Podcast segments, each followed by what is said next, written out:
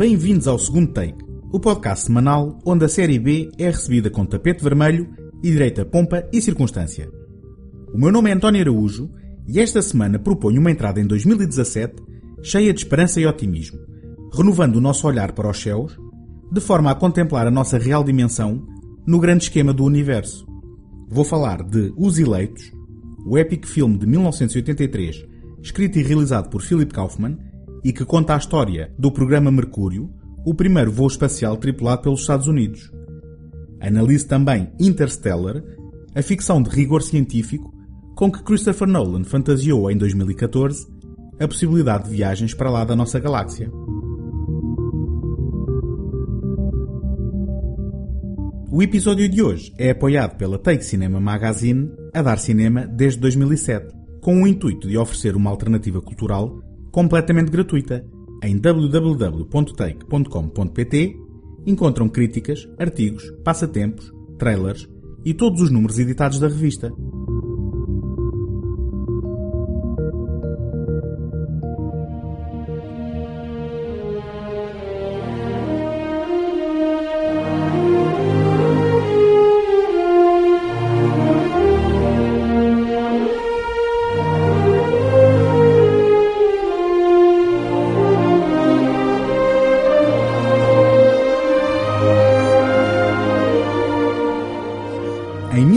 1983, o escritor e realizador Philip Kaufman contava no seu currículo recheado com a realização em 1978 de A Invasão dos Violadores, um remake de sucesso do clássico paranoico da década de 50 A Terra em Perigo, e com um crédito de história no sucesso planetário de 1981 Os Salteadores da Arca Perdida, a primeira aventura no grande ecrã do arqueólogo aventureiro Indiana Jones. Nesse ano, seria responsável por Os Eleitos, The Right Stuff no original, uma adaptação do livro não ficcional de 1979 com o mesmo título, escrito por Tom Wolfe. A lenda de Hollywood William Goldman, que iniciou a adaptação, viria no entanto a abandonar o projeto por diferenças criativas com Kaufman, tendo inclusivamente descrito uma reunião entre os dois, no seu livro Adventures in the Screen Trade, como um pesadelo. Tanto Wolfe como Goldman manifestaram o seu desagrado com as alterações ao livro pela adaptação de Kaufman e, pelos relatos, não foram os únicos a sofrer com o feitio do autor. O compositor John Barry, conhecido pelo seu trabalho com a saga James Bond e originalmente contratado para compor a música de Os Eleitos, desistiu do projeto pois considerava as indicações do realizador como incompreensíveis, tendo citado uma descrição de Kaufman em que este lhe pedia uma composição que soasse como se fosse andar num deserto e visse-se um gato, e o pisasses e ele começasse a crescer pelo teu pé adentro. Apesar disto, e apesar de não ter sido um sucesso bilheteiro à data de estreia, conseguiu sete nomeações para os Oscars no ano respectivo, incluindo melhor filme, tendo vencido em quatro categorias: melhor som, melhor montagem, melhores efeitos sonoros e melhor banda sonora para Bill Conti, o compositor que veio a substituir Barry. On October 14, 1947, Captain Charles Yeager shattered the sound barrier, propelled man into the future. And the search began for a new breed of men. Men who were fearless, You've heard about our project. Sounds dangerous. It's very dangerous. Count me in. I got a rocket in my pocket and a roll in my wall. ambitious, Who's the best pilot you ever saw? Oh, baby, don't me You're looking at it, baby. Patriotic beyond question, I just thank God I live in a country where the best and the finest in a man can be brought out. My pleasure to introduce to you America's Mercury astronauts! seven men who would risk their lives in a hurtling piece of machinery to cross the threshold of space. It takes a special kind of man to volunteer for a suicide mission, especially when it's on TV. Well, the government spends just all kinds of time and money teaching new pilots how to be fearless.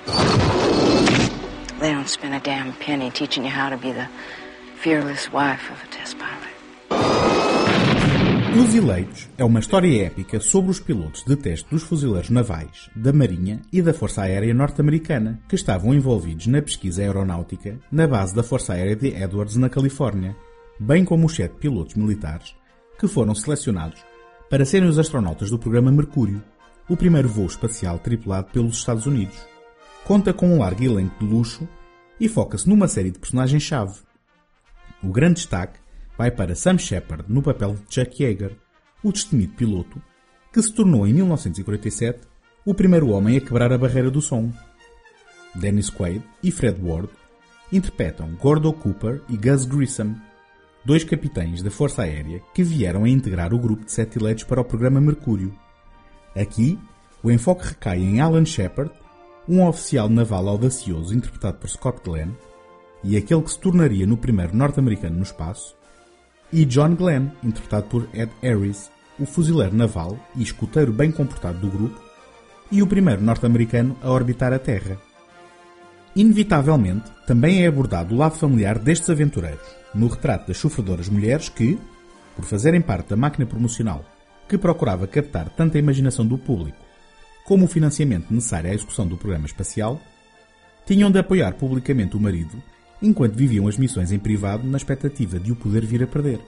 Também aqui encontramos um punhado de nomes reconhecíveis e que garantem interpretações irrepreensíveis, como Barbara Hershey, Veronica Cartwright, Pamela Reed ou Katie Baker.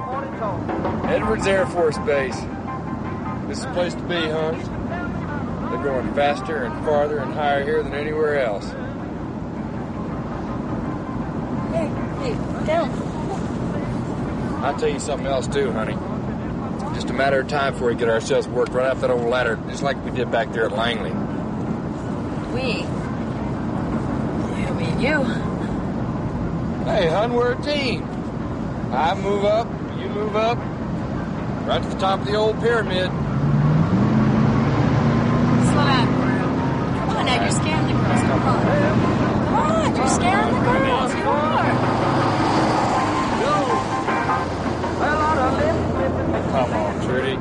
Who's the best pilot you ever saw?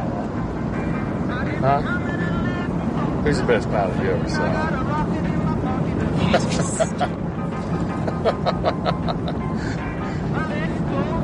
You're looking at it, baby. Uma das queixas dirigidas à adaptação de Philip Kaufman prende-se com o destaque dado a Chuck Yeager, que, apesar de considerado por muitos como um dos melhores pilotos da sua época, nunca participou em missões espaciais.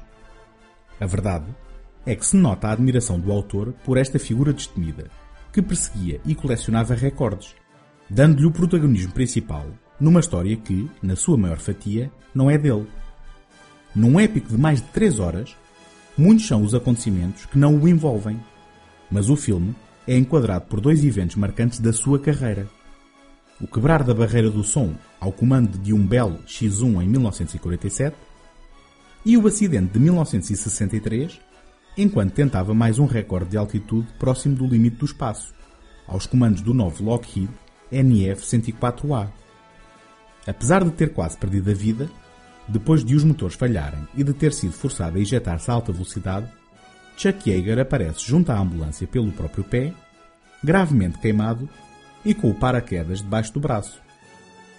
Reconhece-se também na abordagem de Kaufman o desprezo pelo papel dos jornalistas na cobertura desta saga. São retratados como uma massa anónima de oportunistas, por vezes ingênuos, na maioria das vezes irresponsáveis e desrespeitadores do espaço privado dos astronautas e das suas famílias, sendo inclusivamente utilizados pelo grupo de astronautas na defesa dos seus direitos quando estes percebem a importância e o peso dos mídia e a facilidade em os manipular. Quem também não sai bem na fotografia é o poder político, retratado como uma série de figuras tão sinistras como patéticas, a jogar um perverso jogo político de egos nacionalistas numa sala obscura. O senador e mais tarde vice-presidente Lyndon B. Johnson, tal como interpretado por Donald Moffat, é um fanfarrão texano dado a birras infantis. Mas a maior fatia da sátira de veia cómica vai para a dupla de recrutadores do programa Mercúrio, interpretadas de forma inesperada num tom farsante por Jeff Goldblum e Harry Shearer. You know what the Russians really want? No, sir. They want our peckers in their pockets. She still says no. No. Well, didn't you tell her? I will bring in ABC TV, NBC TV, CBS TV. In her words and mine, It'll be heard by millions. Let's get in there.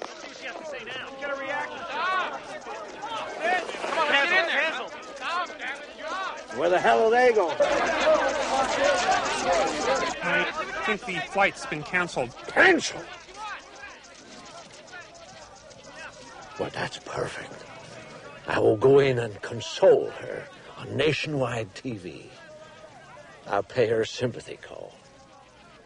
Yes, sir. Os Eleitos é um filme épico no verdadeiro sentido da palavra. Não apenas na dimensão do elenco, nem na duração superior a 3 horas. Este é um filme que retrata uma fatia de história com H grande, onde, apesar das motivações políticas duvidosas, o homem demonstrou o seu engenho e talento na perseguição de um sonho que ainda hoje parece praticamente impossível, a conquista espacial. É verdade que é apenas uma fatia de uma história mais extensa e que só conta ao lado de um dos seus dois maiores intervenientes. Mas Kaufman não engrandece o papel americano nem demoniza o russo. Felizmente nesse capítulo é imparcial e até crítico do poder político do seu próprio país, como referido. Kaufman celebra os homens que deram o primeiro passo corajoso e se colocaram no topo de autênticas bombas relógio para serem atirados literalmente para fora da atmosfera. E este sentido de celebração é jovial e bem disposto, explorando a atitude competitiva e masculina que se vivia no seio dos treinos do programa. Os efeitos especiais, ligeiramente datados, demonstram um esforço pelo rigor científico e, salvas algumas incorreções cometidas inadvertidamente, contribuem para a sensação de maravilhamento e de tensão vividos pelos astronautas em cada uma das suas missões. Como o tédio da espera de Alan Shepard, que é obrigado a aliviar-se no fato antes da partida da sua missão, até aos pirilampos que John Glenn viu ao dar a volta ao planeta, sem saber que corria perigo de morte na reentrada que se avizinhava por falha de um componente da sua cápsula. Também acompanhamos momentos de frustração, como a dúvida de quem seria o primeiro homem do programa a ir ao espaço, para todos serem ultrapassados por um chimpanzé, questionando a real necessidade de um piloto qualificado para a tarefa, bem como o momento em que os engenheiros revelam que a cápsula não tem abertura de escotilha de segurança com explosivos do interior, nem sequer uma janela, ou mesmo a missão de Gus Grissom, o segundo homem do programa a ir ao espaço, onde se deu a abertura prematura da escotilha, logo depois da cápsula amarar. Acusado por muitos de se ter precipitado, Gus sempre afirmou não ter acionado a mesma, não deixando de ser ostracizado pelos responsáveis, que o viam como um embaraço.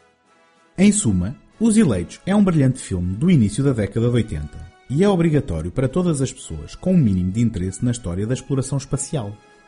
Funciona inclusivamente como uma prequela prematura para a série televisiva From the Earth to the Moon, produzida em 1998 por Ron Howard e Tom Hanks, realizador e estrela do filme Apollo 13. Esta série retrata detalhadamente os eventos do programa Apollo, que se seguiu ao programa Mercúrio e que, em 1969, colocaria finalmente o homem na Lua.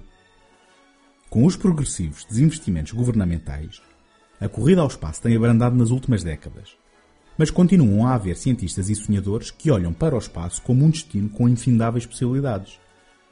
O nosso tempo na Terra é limitado, e caso consigamos conquistar o espaço, será com o engenho e a sagacidade retratadas em filmes como Os Eleitos que o conseguiremos alcançar. Só espero que, chegado esse dia, consigamos levar o melhor de nós connosco, deixando a humanidade com que nos temos tratado neste planeta para trás.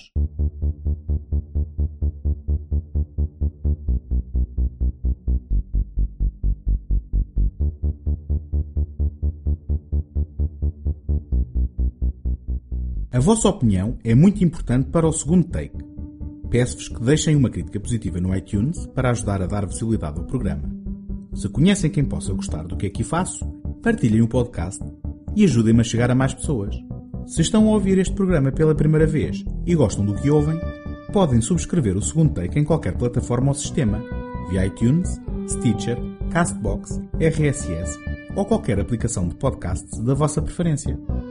Podem também visitar a página segundotake.com, seguir-me no Facebook e no Instagram e enviar as vossas opiniões e sugestões para segundotake.gmail.com.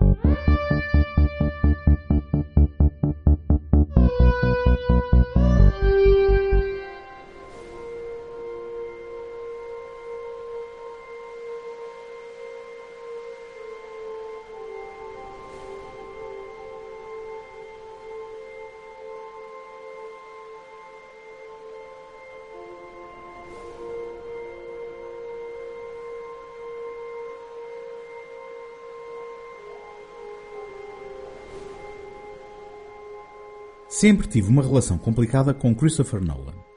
Quando vi Memento em 2001, no Cinema Mundial em Lisboa, que se não me engano foi o único na altura o exibiu, fiquei com os pelos dos braços literalmente em pé na chegada ao genérico final. Aqui estava um filme original e desafiante, que funcionava como um puzzle resolvido ao espelho. Depois de Insónia, um remake pouco memorável de um filme norueguês, seguiu-se a consagração com a trilogia do Cavaleiro das Trevas. Mas foi com o seu mais subvalorizado filme, O Terceiro Passo, de 2006, que comecei a perceber que havia qualquer coisa de errado. Naquele que é talvez o seu melhor filme, Nolan adaptou um complexo livro de forma cerebral e clínica que, tematicamente, encaixava que nem uma luva no seu registro. O confronto entre dois mágicos rivais era encenado por um mestre do artifício e da manipulação. Visualmente deslumbrante, ainda assim a narrativa de O Terceiro Passo deixava um amargo de boca pela batota da utilização do sobrenatural numa história que parecia ser um tratado sobre a arte da ilusão. Além disso, a sua estrutura assente na leitura de diários, herança da fonte literária, disfarçava o maior calcanhar daqueles do seu autor. Nolan define as regras dos seus universos e desenha a mecânica das suas narrativas como um competente e rigoroso engenheiro. O seu cinema é feito de enigmas, mas não contém nenhum tipo de ambiguidades. Nolan vai explicar-nos pela voz das suas personagens exatamente como tudo funciona na introdução, durante o desenvolvimento e mesmo na ação climática dos seus filmes. De tal forma que, mais que personagens, as pessoas que habitam os seus filmes acabam por ser mais símbolos que funcionam como veículos de exposição. Veja-se o grande sucesso A Origem. Cobb, interpretado por Leonardo DiCaprio, explica exaustivamente a Ariadne, na pele de Alan Page, as regras por onde a sua missão, e o filme por arrasto, se irá guiar em longas cenas que funcionam como keynotes de uma qualquer TED Talk. Para um filme sobre sonhos, não há um único momento onírico e evocativo do que é realmente sonhar. Para não falar que as motivações das personagens e as suas ações não sobrevivem a um escrutínio mais fino. Curiosamente, o seu registro acabou por ser perfeito para o universo de Batman, onde, apesar do realismo e verosimilhança imprimidos, as regras têm vindo a ser refinadas por anos de artistas da banda desenhada. Batman, no início, foi uma história de origem refrescante, com a sua estrutura de analepses, e O Cavaleiro das Trevas foi o ponto alto deste tipo de adaptações, com um equilíbrio perfeito entre a ação, a mitologia da personagem e a ambição dramática de um policial adulto. Infelizmente, O Cavaleiro das Trevas renasce, começou a revelar um autor onde a ambição começou a superar a capacidade de edição narrativa, expondo as muitas fraquezas de um argumento que tentou fazer demais. Sinto que neste momento tenho de relembrar que comecei por dizer que tenho uma relação complicada com Christopher Nolan. As suas premissas intrigam e adoro a estética dos seus filmes. Há qualquer coisa de cativante na sua ambição, na sua originalidade e no seu estilo visual. O problema é que uma boa premissa não faz obrigatoriamente um bom filme e as suas opções narrativas são discutíveis, na melhor das hipóteses, e simplesmente más no que diz respeito aos diálogos. Ver um filme de Christopher Nolan é como resolver um cubo de Rubik. Depois da sensação de euforia do puzzle resolvido, não o queremos voltar a resolver, ficando apenas em cima de uma cômoda sem qualquer tipo de segredos nem mistérios. Ainda assim, porque sou um otimista, ou porque a minha memória é curta, Interstellar era o meu filme mais aguardado de 2014 porque era um novo filme de ficção científica que prometia exploração espacial para lá da nossa galáxia. E não me lembro do último grande filme de ficção científica que me tenha deixado verdadeiramente entusiasmado. O que, para ser honesto, é um pensamento bastante deprimente. Apenas me ocorre gravidade, mas não sei como reagirei à experiência de o ver em casa depois de o ter experimentado em glorioso IMAX 3D. Além disso, ainda sofria a ressaca da desilusão de Prometheus dois anos antes. Também porque Interstellar era, curiosamente, um projeto que Nolan herdou de Steven Spielberg, que o andava a desenvolver com Jonathan Nolan, irmão e colaborador habitual de Christopher. Outro fator de interesse foi o muito divulgado envolvimento do físico teórico Kip Thorne, que prometia uma narrativa cumpridora das leis da física e com liberdades criativas baseadas em ciência, ou seja, este seria um filme de hard sci-fi, ficção científica enraizada na precisão científica, o que convenhamos, numa era de super-heróis e de déficit de atenção não aparece nas salas de cinema propriamente aos pontapés. Mas mais importante ainda, e, paradoxalmente, porque era um filme de ficção científica do Christopher Nolan. Eu sei, também não consigo explicar.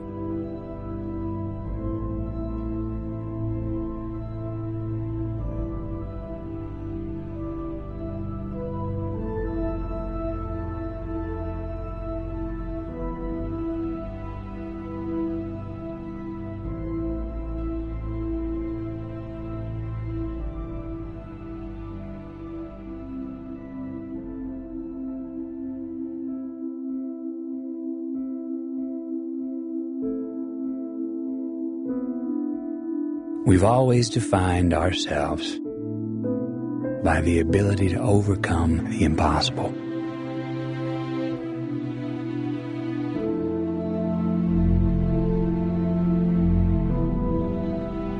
And we count these moments. The first ever to fly faster than the speed of sound. These moments when we dared to aim higher, to break barriers, to reach for the stars, 76, you are go. to make the unknown known.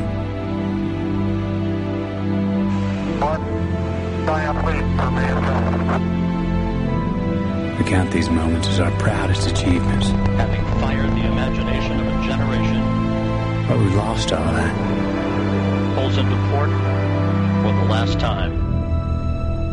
Or perhaps we've just forgotten that we are still pioneers, that we've barely begun, and that our greatest accomplishments cannot be behind us, because our destiny lies above us.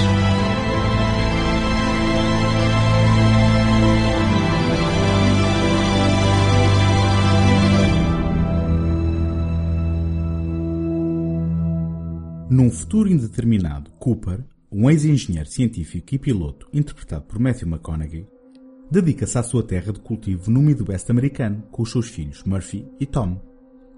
À medida que as tempestades de areia devastadoras fustigam as terras, as pessoas da Terra percebem que a sua vida está a chegar ao fim quando a comida começa a escassear. Ao tropeçar numa base da NASA nas redondezas, Cooper, por causa das suas qualidades de piloto, é convidado a ir numa missão ousada com outros cientistas através de um wormhole, com a missão de encontrar um novo lar que garanta a sobrevivência da humanidade. Cooper depara-se com o dilema de decidir se fica ou se aceita a missão para encontrar outro planeta habitável, correndo o risco de nunca mais ver os seus filhos na tentativa de salvar a raça humana. Esta é uma versão simplificada de uma narrativa ambiciosa que rapidamente introduz elementos de mistério e suposta intervenção sobrenatural, que revela a mão do seu autor. Estamos novamente perante um quebra-cabeças para ser resolvido no final. Mas o primeiro problema de Interstellar é que tudo parece forçado e fabricado, colocando-nos imediatamente sobre aviso e negando qualquer possibilidade de deslumbramento na hora das revelações.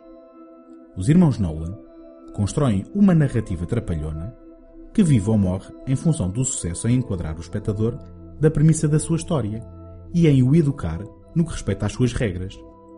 Isto é conseguido através de inúmeras cenas de óbvia exposição, que variam entre o inexplicável, há entrevistas num formato de documentário que se limitam a sublinhar o que vemos noutras cenas, o constrangedor, como na cena em que Brand explica a sua teoria do amor como a única constante que atravessa tempo e espaço, conceito com enorme potencial, mas aqui desperdiçado num banal despejo de informação, apesar do esforço de Anne Hathaway, o cómico, como Cooper, numa situação de vida ou de morte, a gritar em voz alta o elemento químico que o impede de respirar, o amador, quando, na traição de Man, este não se cala, exteriorizando o seu monólogo interior, bem como uma óbvia tentativa de tese sobre a natureza do homem. Note-se a subtileza do seu nome. E o inaceitável. Como na ambiciosa e corajosa cena final que, apesar de tudo, não resiste a dar a Cooper uma voz externa que nos vai explicando a par e passo o significado dos acontecimentos através de saltos incríveis de raciocínio na sua própria percepção e entendimento do fenómeno. I can't be your ghost right now. I need to exist. They chose me. Murph, they chose me. You saw it. You're the one who led me to them. That's exactly why you can't go. I figured out the message. One word. You know what it is? Stay. It says stay, Dad. You don't believe me. Look at the books. Look at this. It says stay. Why? You're not listening. It says stay. No, I'm coming back. When?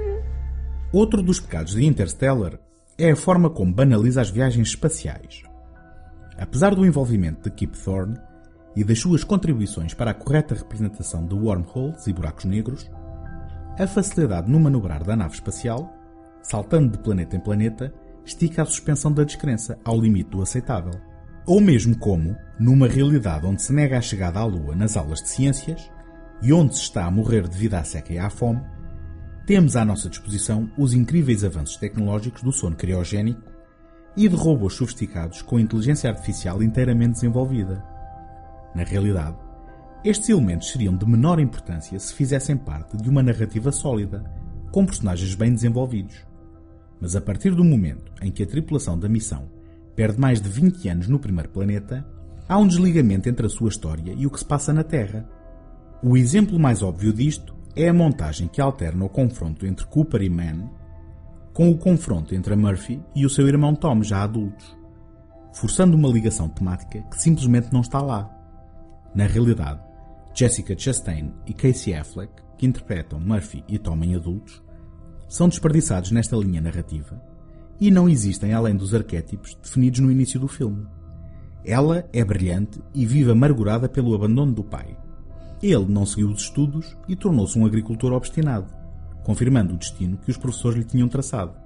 Já Michael Caine, que interpreta o professor Brand, responsável pelas missões, é um dispositivo de dispensa de informação que protagoniza o primeiro momento que levanta suspeitas em relação às opções narrativas de Nolan, quando, ao carregar num botão, abre a parede atrás dele, revelando cientistas e engenheiros a trabalhar num foguetão, no que parece ser um cenário de um esconderijo de um vilão do James Bond, para logo de seguida, e para o bem do avançar da história, convidar Cooper, que acabou de tropeçar nas instalações, a pilotar e a liderar a missão. She's in love with Wolf Edmonds.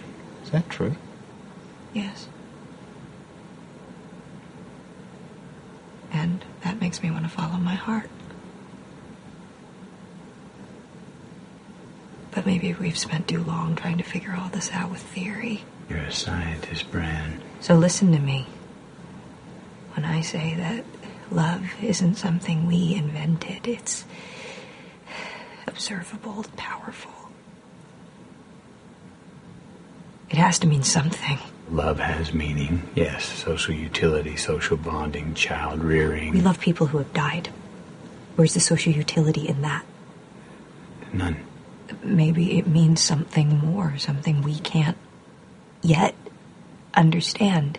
Maybe it's some evidence, some artifact of a higher dimension that we can't consciously perceive.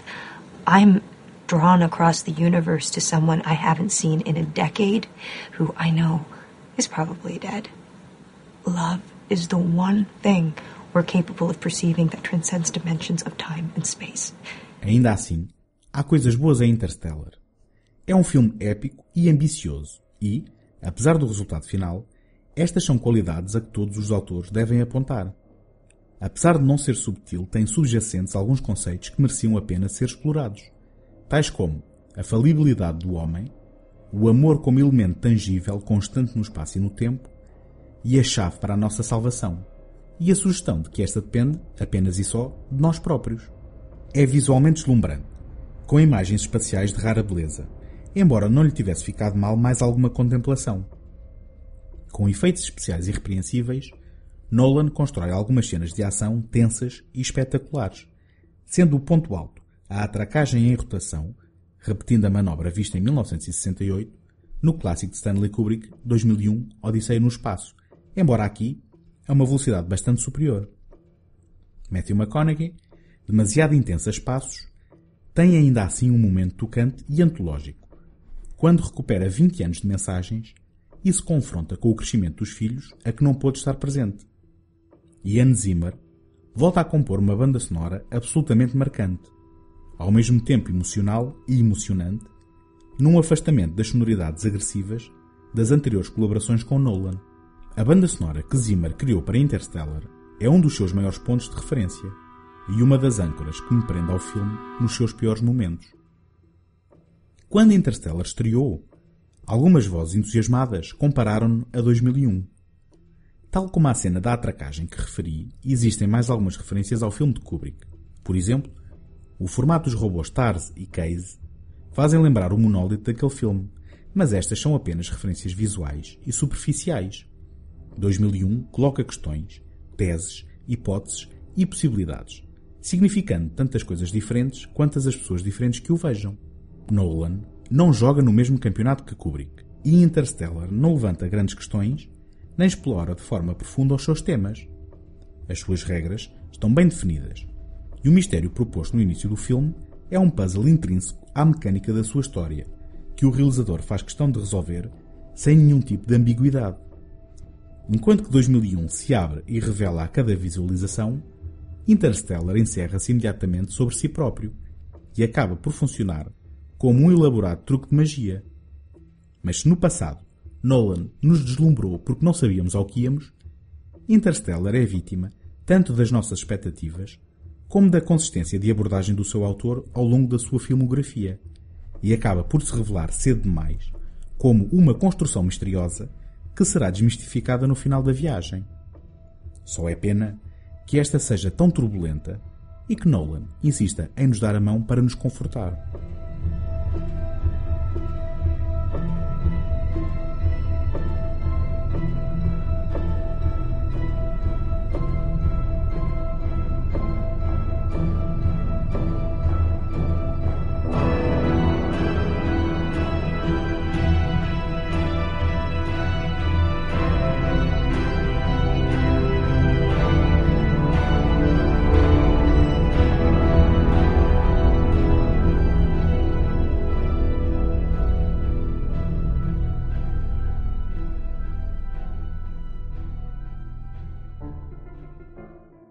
Encontramos na próxima semana.